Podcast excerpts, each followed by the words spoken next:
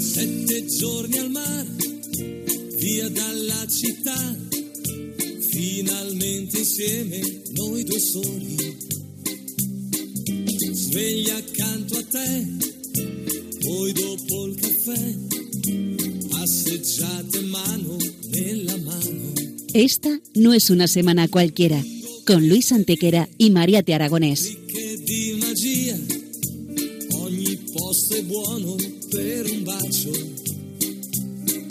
Hola a todos, bienvenidos una vez más al programa Esta no es una semana cualquiera en Radio María, con un servidor de ustedes Luis Antequera. y hoy con Lula Antequera.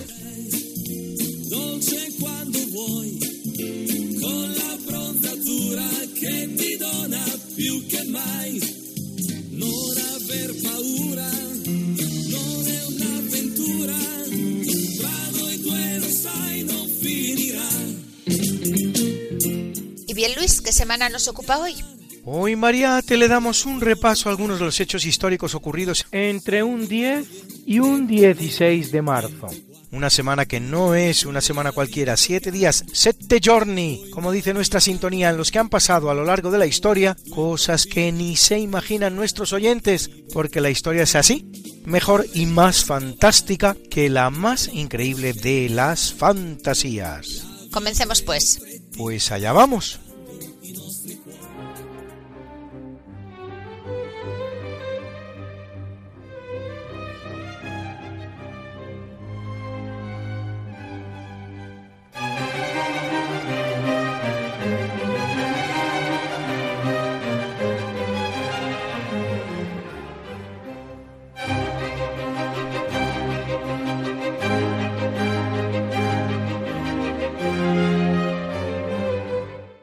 Año 241 a.C., la flota romana hunde a la cartaginesa en la batalla de las islas Egadas, poniendo fin a la primera guerra púnica con la victoria romana. Se conoce como guerras púnicas a los tres conflictos armados que enfrentaron entre los años 264 a.C. y 146 a.C., es decir, durante 118 años, a las dos grandes potencias del Mediterráneo, Roma y Cartago. Reciben su nombre del latino punici, con el que los romanos se referían a los cartagineses y a sus ancestros fenicios, y terminan las tres con victoria romana. Si bien en la segunda el genio militar del púnico Aníbal a punto estará de girar el sentido de la victoria. En el curso de la Segunda Guerra Púnica tiene lugar el avance más importante de la conquista romana de Hispania, en cuyo territorio se desarrollarán las más importantes batallas de la guerra.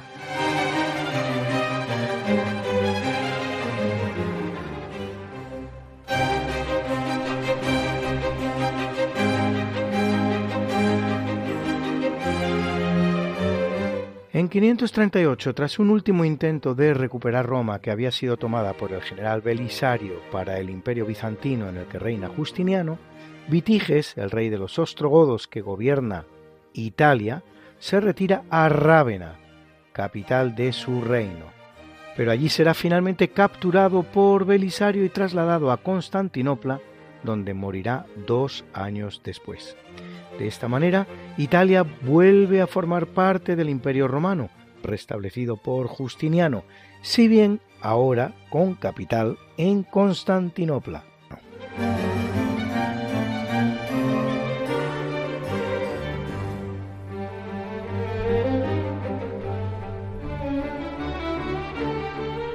Y hace solo cinco años, Lula Antequera nos contaba esta noticia en la sección El día cualquiera del programa Diálogos con la Ciencia de Javier Ángel Ramírez.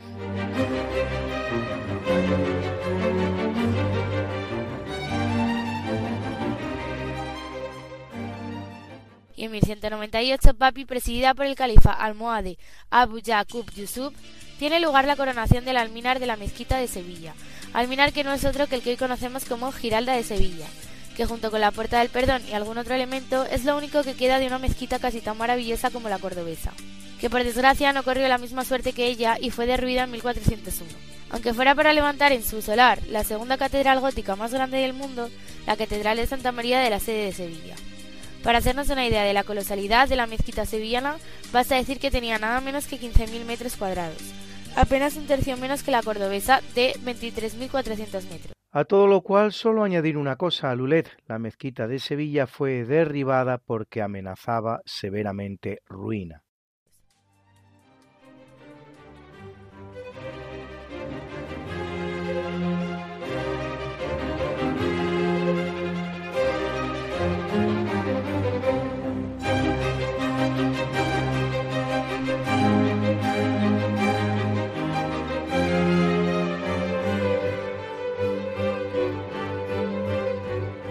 En 1325, en un islote de una laguna, los mexicas avistan a un águila sobre un nopal que devora una serpiente.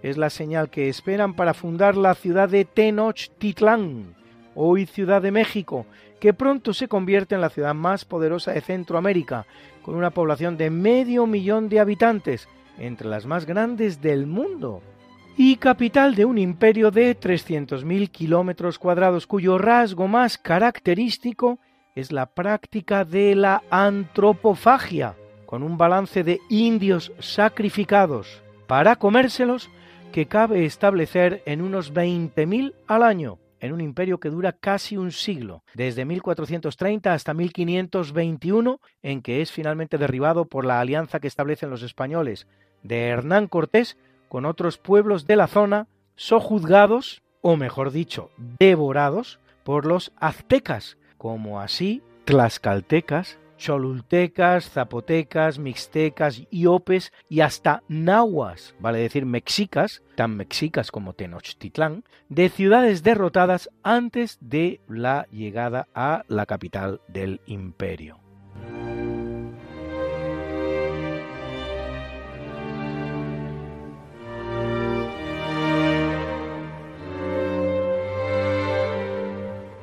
Todo lo cual podemos saber gracias precisamente a las obras que dejarán cronistas españoles como Bernal Díaz del Castillo, Francisco de Gómara, Gonzalo Fernández de Oviedo, Fray Toribio de Benavente, Fray Bernardino de Sagún y tantos otros, ya que ni mexicas ni ninguna otra etnia indígena prehispánica americana dejó obra ninguna escrita por no saber escribir.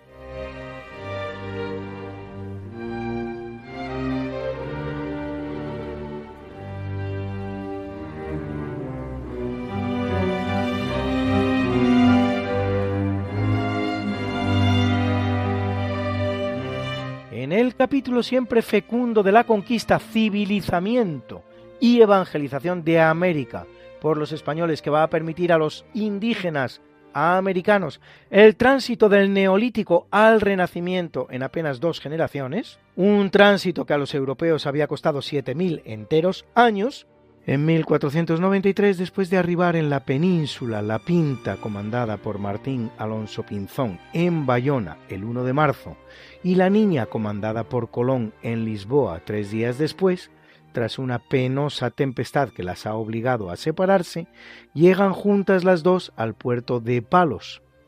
Martín Alonso morirá pocos días más tarde y Colón se dirige a Barcelona al encuentro de los reyes católicos entre los numerosos presentes que trae, armas, pájaros, algún fruto, siete indígenas del Nuevo Mundo. Por cierto, contrariamente a lo que acostumbra a creerse y a lo que proclama a los cuatro vientos la llamada leyenda negra, oro prácticamente ninguno, alguna pepita y poco más.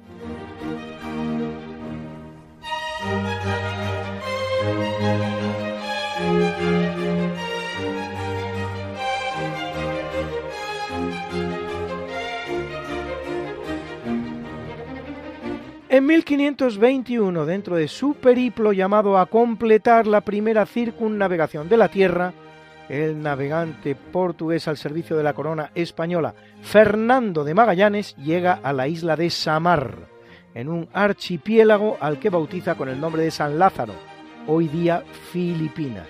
40 días después, en un enfrentamiento con los indígenas, halla la muerte en la isla filipina de Mactán, tomando el mando de la expedición Juan Sebastián Elcano, que completa la circunnavegación que será la primera de la historia haciendo posible todos ellos y muchos más tres siglos de pax hispana sin precedentes en la historia americana, la cual, una vez que España abandone el escenario, conocerá más de dos centenares de conflictos, tanto civiles como entre vecinos.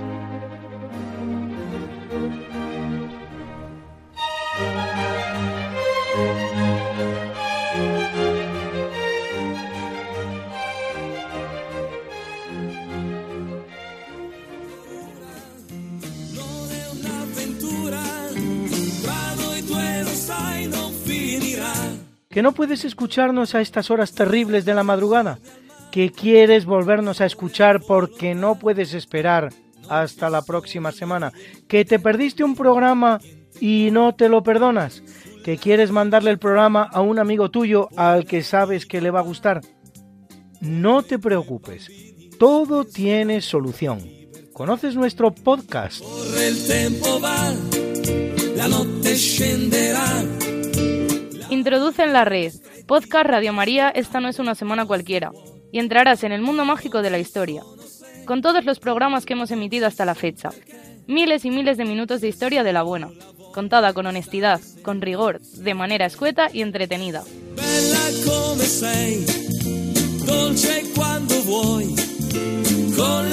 Ya sabes, el podcast de Esta no es una semana cualquiera para oír la radio cuando tú quieras, donde tú quieras y con quien tú quieras.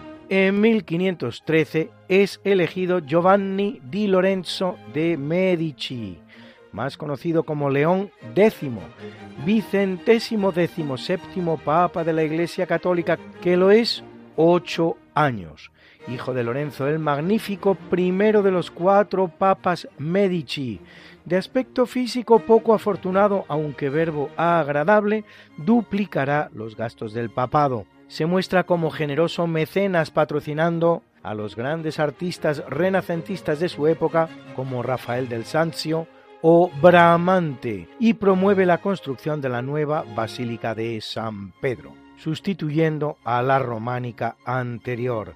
Clausura el quinto concilio de Letrán, pero sobre todo le toca lidiar con el conflicto franco-español para hacerse con Italia y por encima de todo con los prolegómenos del cisma protestante que promueve en Alemania desde 1517 el monje agustino Martín Lutero.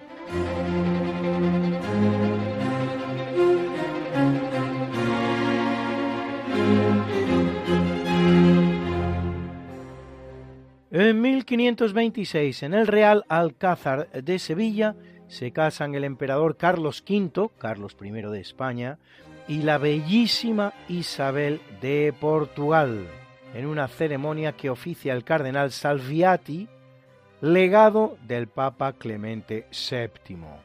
El matrimonio vendrá bendecido por un gran amor, fruto del cual nacerán hasta cinco hijos, de los cuales sobrevivirán tres, no era poco en la época. Felipe, María y Juana, el quinto de los cuales, por cierto, Juan, acabará no solo muriendo, sino llevándose también con él la vida de su madre. En 1539 se dice que, a pesar de las muchas salidas de Carlos al extranjero por las campañas que le requerían por doquier en Europa, durante las cuales Isabel quedaba como regente de España, aquel nunca estuvo con otra mujer, algo infrecuente en la realeza, tal era su amor, y aunque tuvo amoríos, como por ejemplo el que mantiene con Bárbara Blomberg, fruto del cual nace Juan de Austria, estos serán cuando Carlos era ya viudo. Se atribuye a una portuguesa como Isabel la profunda españolización de un alemán como Carlos. Grande era entonces nuestra patria, que los que hacían España no eran sólo los españoles, sino también otros como portugueses y alemanes.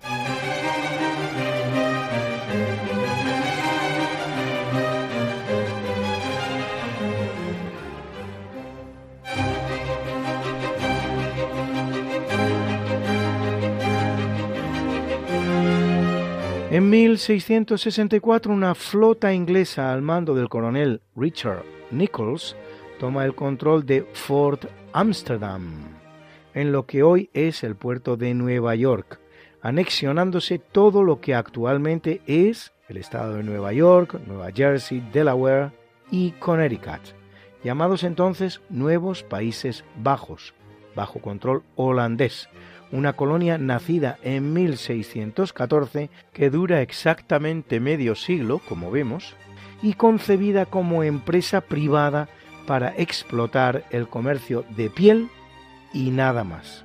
Nada que ver con la empresa pública concebida por España para evangelizar y civilizar las tierras americanas que descubre, donde la explotación económica que indiscutiblemente se da porque, entre otras cosas, no se puede poblar un territorio sin explotarlo económicamente, es sólo un aspecto más de la colonización del lugar.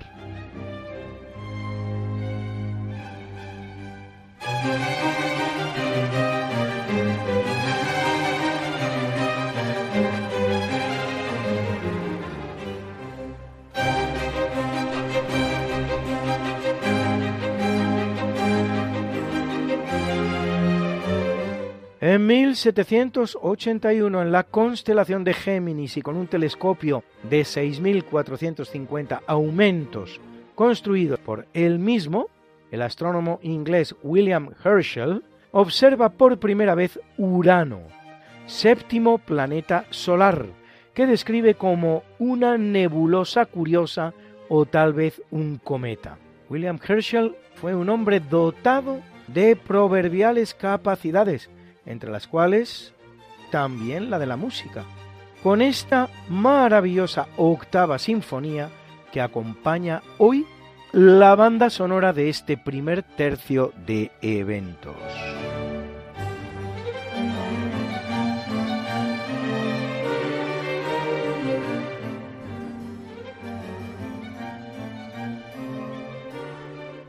En 1895 en el Teatro de la Zarzuela de Madrid se estrena la ópera La Dolores de Tomás Bretón, con libreto de José Feliu y Codina, considerada por muchos la gran ópera española.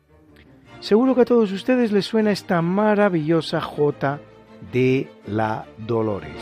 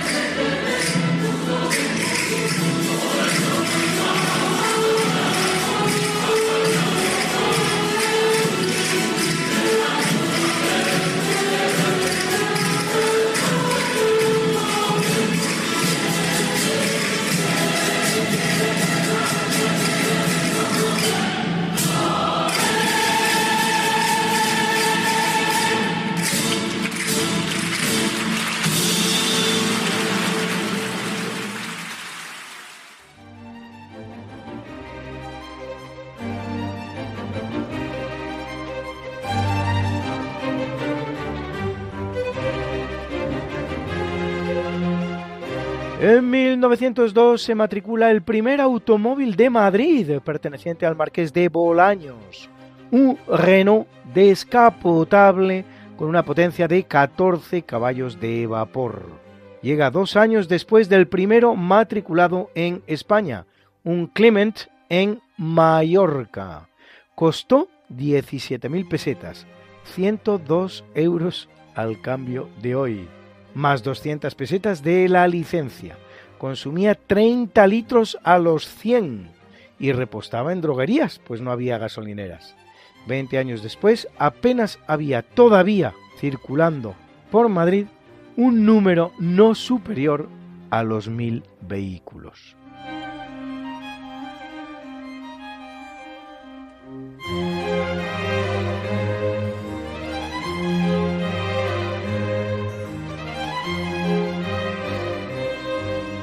En 1916, el presidente norteamericano Woodrow Wilson envía 12.000 hombres a México contra Pancho Villa, hecho que generará una grave tensión y que junto al expolio de 1848, en el que Estados Unidos arrebata a México dos millones de kilómetros cuadrados de territorio, derivará en el acercamiento de México a Alemania durante la Primera Guerra Mundial, cristalizado en el famoso telegrama Zimmermann, en el que Alemania propone a México su apoyo para atacar Estados Unidos y recuperar los territorios perdidos en 1848, el cual, interceptado por la inteligencia británica y convenientemente enseñado a los norteamericanos, será la espoleta que encienda la entrada de Estados Unidos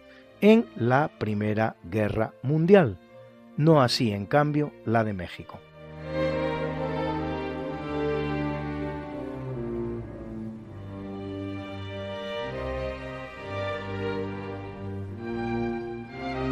En 1918, en Kansas, Estados Unidos, se registra el primer caso de la mal llamada gripe española, pandemia que matará hasta abril de 1919 a un número mínimo de 50 millones de personas en todo el mundo, aunque algunos hablan de hasta 100, en una población total de 1.500 millones de personas. Una mortandad, pues, 125 veces superior a la del COVID y cinco veces más que la propia Primera Guerra Mundial de la que es simultánea. A pesar del brote, Estados Unidos, en lugar de cerrar sus fronteras, no dejará de participar en la deflagración mundial, exportando la enfermedad a Europa a través del puerto francés de Brest. La gripe, que como vemos es estadounidense, tanto por su origen como por la irresponsabilidad de sus gobernantes, terminará, sin embargo, llamándose española, y así la conocemos hasta el día de hoy. Y ello porque al no participar en la guerra mundial, España era el único país del mundo en el que la prensa pudo informar libremente de la enfermedad. ¿Cuántos lugares comunes derribados, verdad? La enfermedad no era española, España el único país del mundo con prensa libre, etcétera, etcétera, etcétera.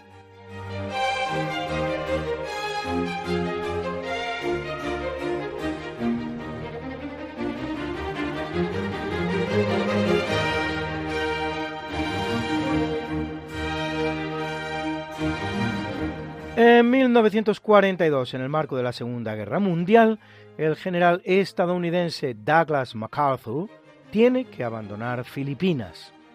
Es con esta ocasión cuando pronuncia su célebre frase I shall return, volveré, como efectivamente hará en 1945, realizando sobre la ciudad de Manila unos bombardeos que dejan 100.000 muertos, tantos como Nagasaki, y destruyendo todo el patrimonio histórico español de la ciudad, que fuera centro un día, cuando gobernada desde España, del comercio internacional entre Europa y Asia. Conviene recordar a los efectos que, contrariamente a lo que tiende a creerse, En 1898 Estados Unidos no colabora a la independencia de las Filipinas frente a España, sino que se limita a arrebatar a esta el archipiélago para convertirlo en una colonia yanqui, a la que no dará la independencia hasta 1946, es decir, hasta después de terminada la Segunda Guerra Mundial.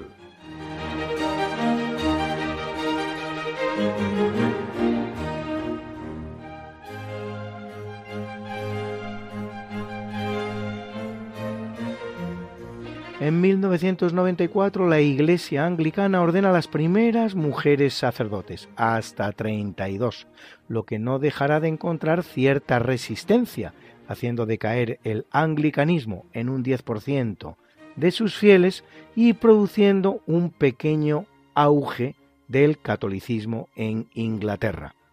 21 años después, en 2015, una de esas mujeres, Elizabeth Jane Holden Lane, casada y con dos hijos, será también la primera obispesa de la Iglesia anglicana.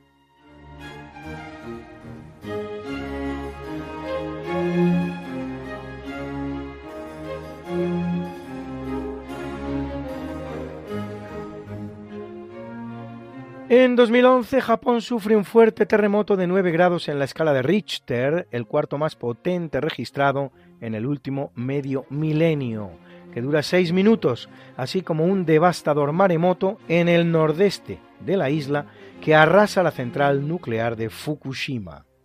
Las víctimas ascienden a casi 20.000 entre muertos y desaparecidos, lo que después de todo no es mucho para la entidad de la catástrofe, lo que será posible gracias a las medidas adoptadas en Japón, tanto en la prevención como en el combate de terremotos.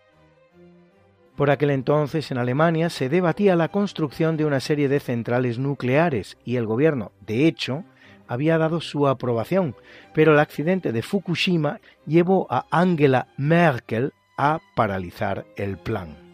Hoy la energía nuclear ha sido declarada por la Unión Europea como energía verde y tanto Francia, que ya es el país del mundo con más centrales nucleares por número de habitantes, como Alemania, proceden a elaborar un plan de construcción de nuevas centrales.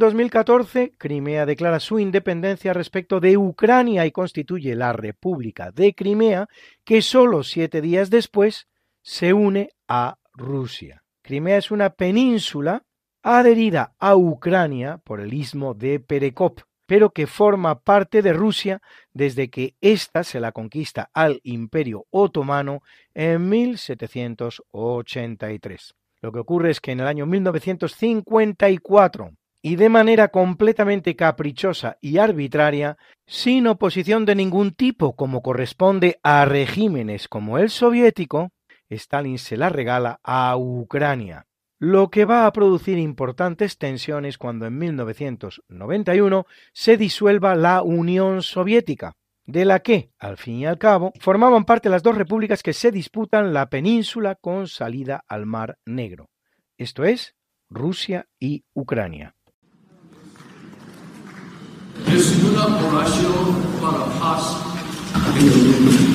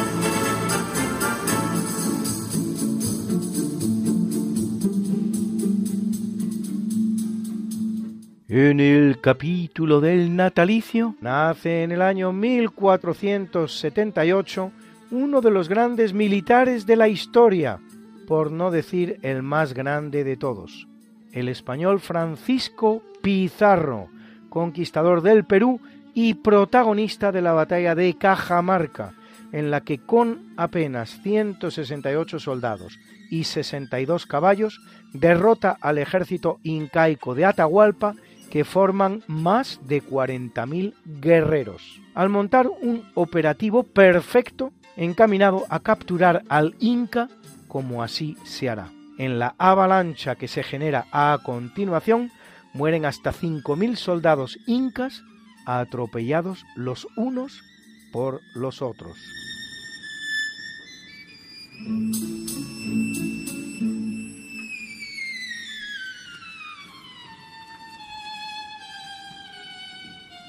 En el año 1681 nace el compositor alemán Georg Philipp Telemann, niño prodigio que a los 12 años ya había escrito una ópera, Segismundus, basada en la obra calderoniana La vida es sueño, y tenido por el más fecundo de los compositores de la historia, hasta 3.000 obras, aunque solo nos hayan llegado unas 800, perdidas muchas de las restantes en los bombardeos aliados sobre las ciudades alemanas.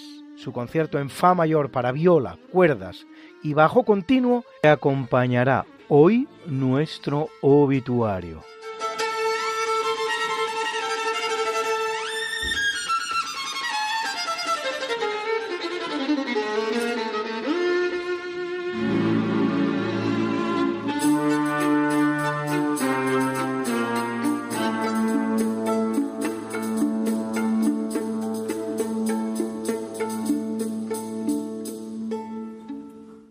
En 1844 el que nace es el gran violinista y compositor español Pablo Sarasate, el que dijera aquello de he trabajado 14 horas diarias durante 37 años y ahora me llaman genio. Autor de piezas inolvidables como su fantasía para Carmen, que acompaña hoy este natalicio.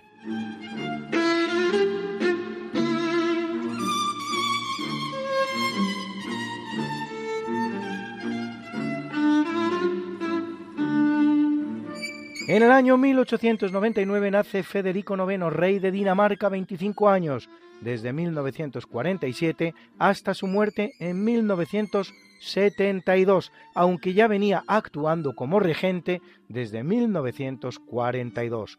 En calidad de tal, durante la Segunda Guerra Mundial mantendrá una firme oposición a la ocupación de Dinamarca por el Tercer Reich, lo cual le granjeará simpatía y popularidad entre su pueblo. Consumado músico y pianista, dirigió regularmente conciertos con la Orquesta Sinfónica de Copenhague.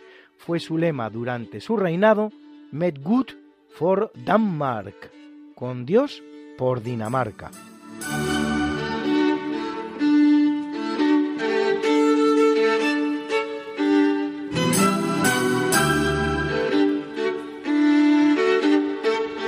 Nace en 1946 Liza Minnelli, actriz y cantante norteamericana a la que hemos visto en películas como New York, New York o Arthur, pero nunca tan grande como en el film Cabaret, donde interpreta este tema increíble, Money, dinero. Money.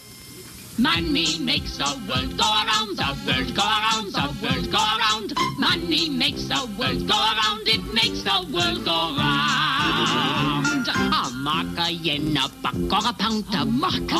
A buck or a pound is all that makes the world go around. That clinking, clanking sound can make the world go round.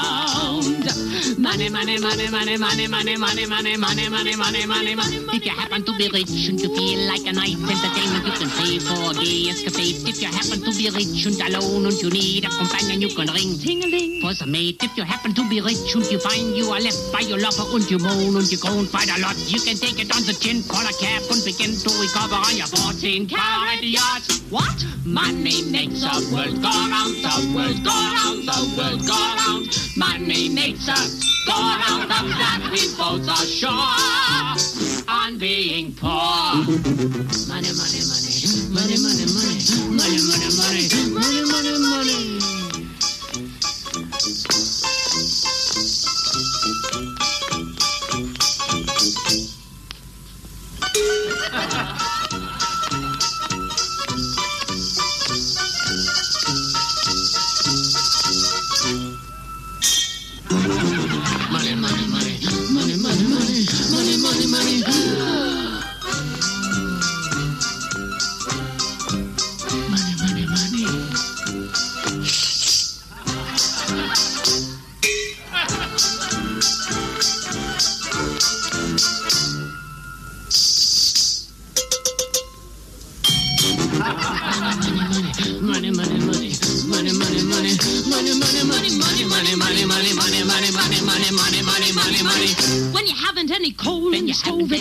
in the winter and you curse to the wind at your face. When you haven't any shoes on your feet, your coat's thin as paper and you look 30 pounds underweight. When you go to get a word of advice from the fat little pastor, he will tell you to love evermore. But when hunger comes to rap, rat a tat, rat a tat at the window.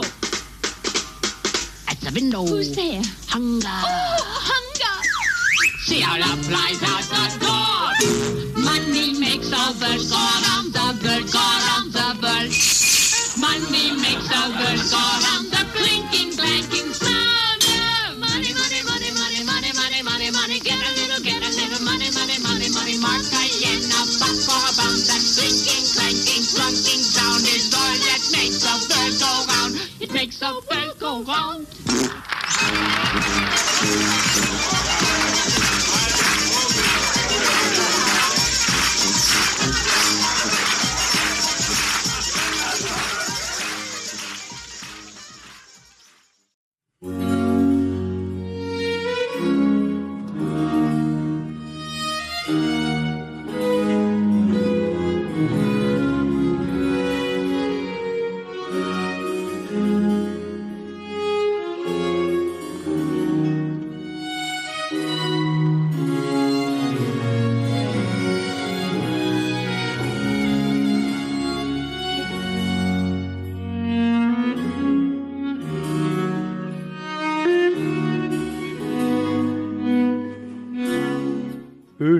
Capítulo del obituario muere en el año 222 después de Cristo el emperador Heliogábalo, asesinado como tantos de sus predecesores y de sus sucesores por su propia guardia pretoriana.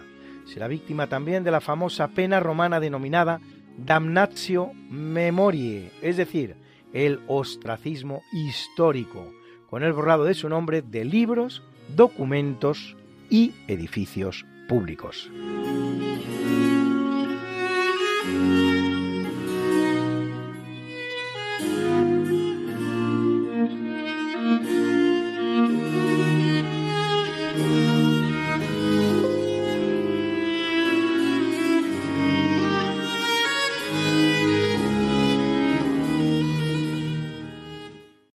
417 muere San Inocencio I, cuadragésimo papa de la Iglesia Católica que lo es durante 16 años, nada menos, hijo, por cierto, de otro papa, Anastasio I, al que de hecho sucede, caso único en la historia de la Iglesia. A él toca sufrir el saqueo de Roma por Alarico en 410, si bien no se encontraba en la ciudad eterna, sino en Rávena. Su enfrentamiento con Pelagio y el pelagianismo propicia la famosa frase de San Agustín, Roma locuta causa finita. Cuando Roma habla, no hay más que hablar, que se utiliza como uno de los grandes argumentos a favor de la primacía romana sobre todas las demás iglesias.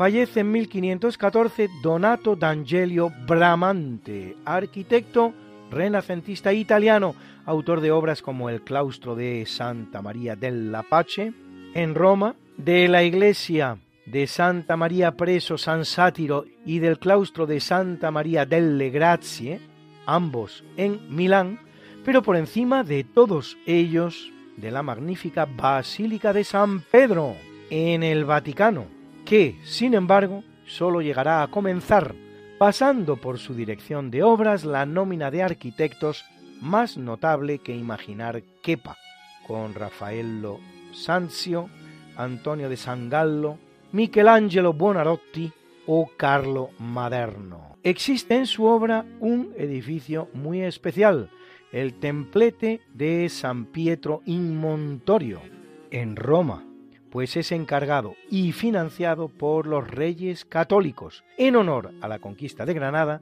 y al nacimiento de su único hijo varón, Juan.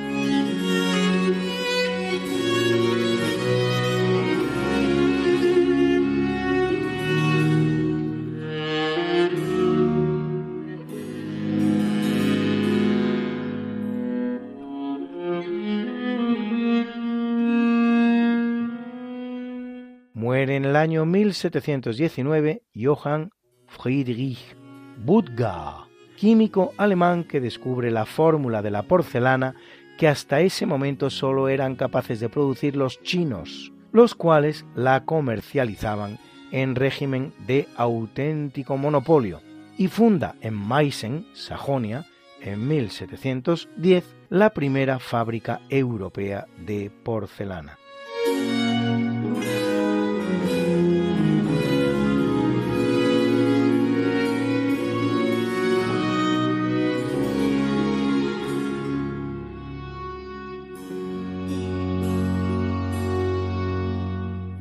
De la mano de Amalia de Sajonia, su esposo, Carlos VII de Nápoles, va a crear la fábrica napolitana de Capodimonte. Y cuando es llamado a reinar en España como Carlos III, en 1760, también en Madrid, la Real Fábrica de Porcelana del Buen Retiro. que destruirán los supuestos aliados de España? Las tropas del británico Wellington, durante la francesada. Con amigos así, ¿quién necesita enemigos?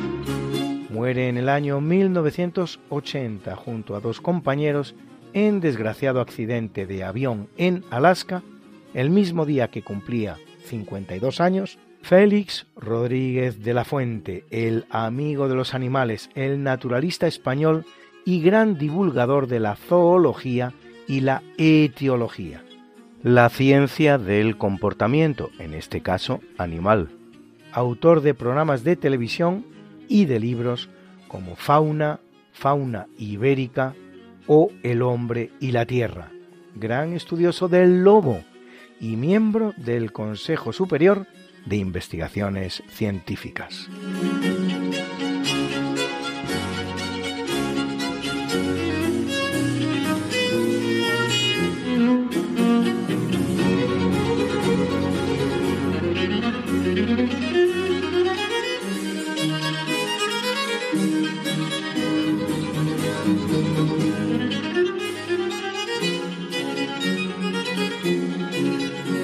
En el año 2000 Laureano López Rodó, político español, ministro de Asuntos Exteriores, pero antes y sobre todo ministro de Planificación y Desarrollo, verdadero alma mater de los llamados planes de desarrollo que se implementan en España entre los años 1964 y 1975 y producirán una tasa acumulativa de crecimiento del 7,2%, propiciando la modernización del tejido económico español y su ascenso a la condición de octava potencia industrial del mundo.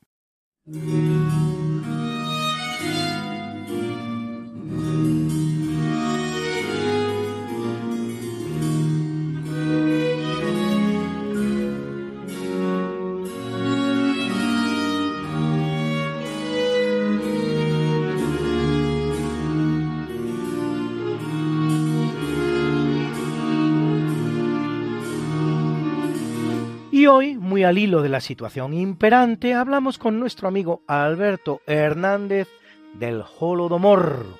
Él nos cuenta lo que es. Holodomor. Esta es una expresión ucraniana que significa morir por hambre. Yo la traduciría como el hambre roja.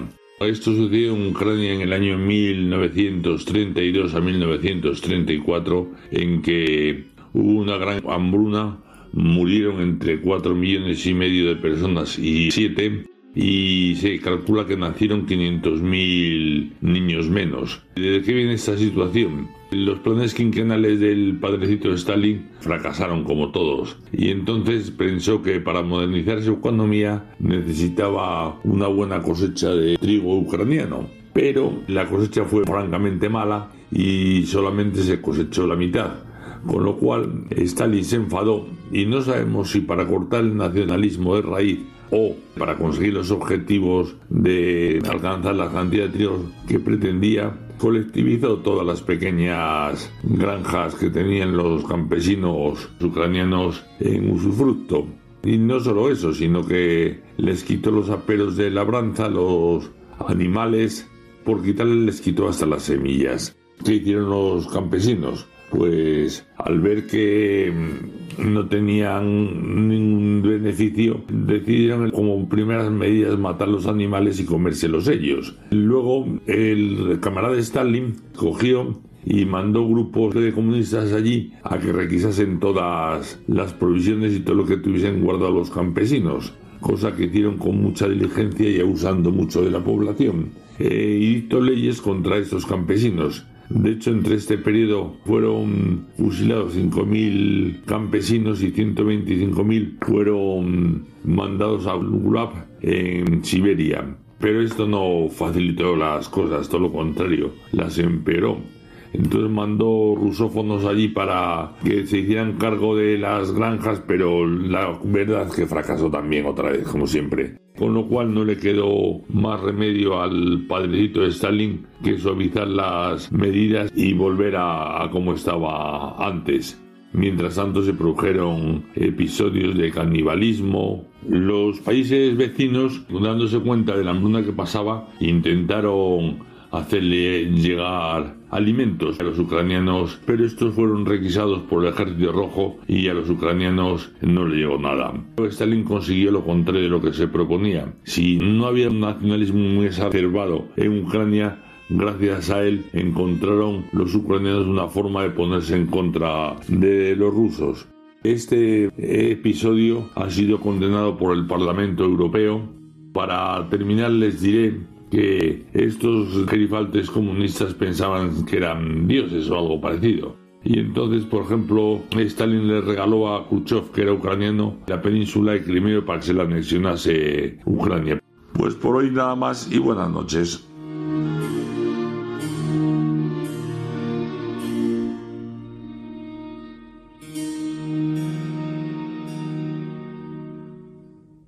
¿Y qué quieren ustedes que yo les diga? Pues que hemos llegado una vez más al final de nuestro programa. Hoy yo solito, Mariate acompañando a su mamá que lo necesita mucho, recen ustedes por ella, por favor. Y no vamos a despedirnos, como nunca hacemos, sin presentar la mucha buena y variada música que nos ha acompañado hoy como siempre. Y en el tercio de eventos, la Sinfonía número 8 en Do menor de William Herschel descubridor de Urano, por cierto. Interpretaba la London Mozart Players, dirigida por Matthias Bammert.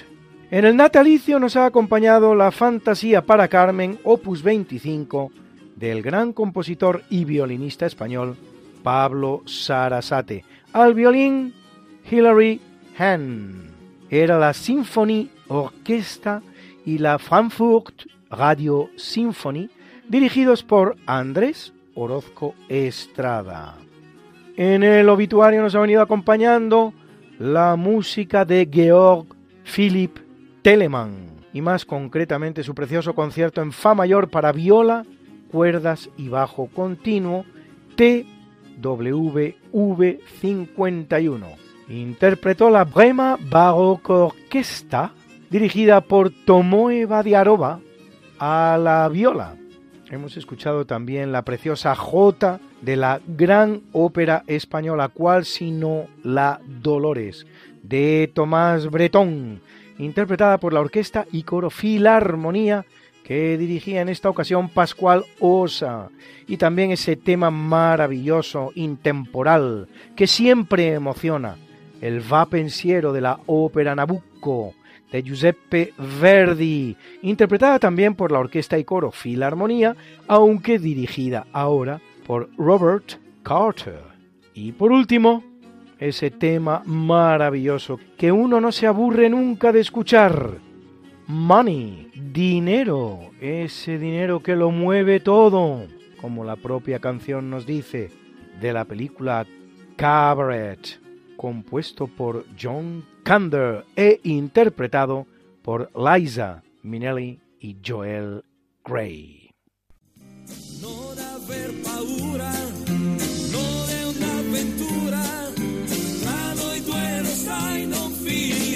Esta no es una semana cualquiera, a que teníamos razón.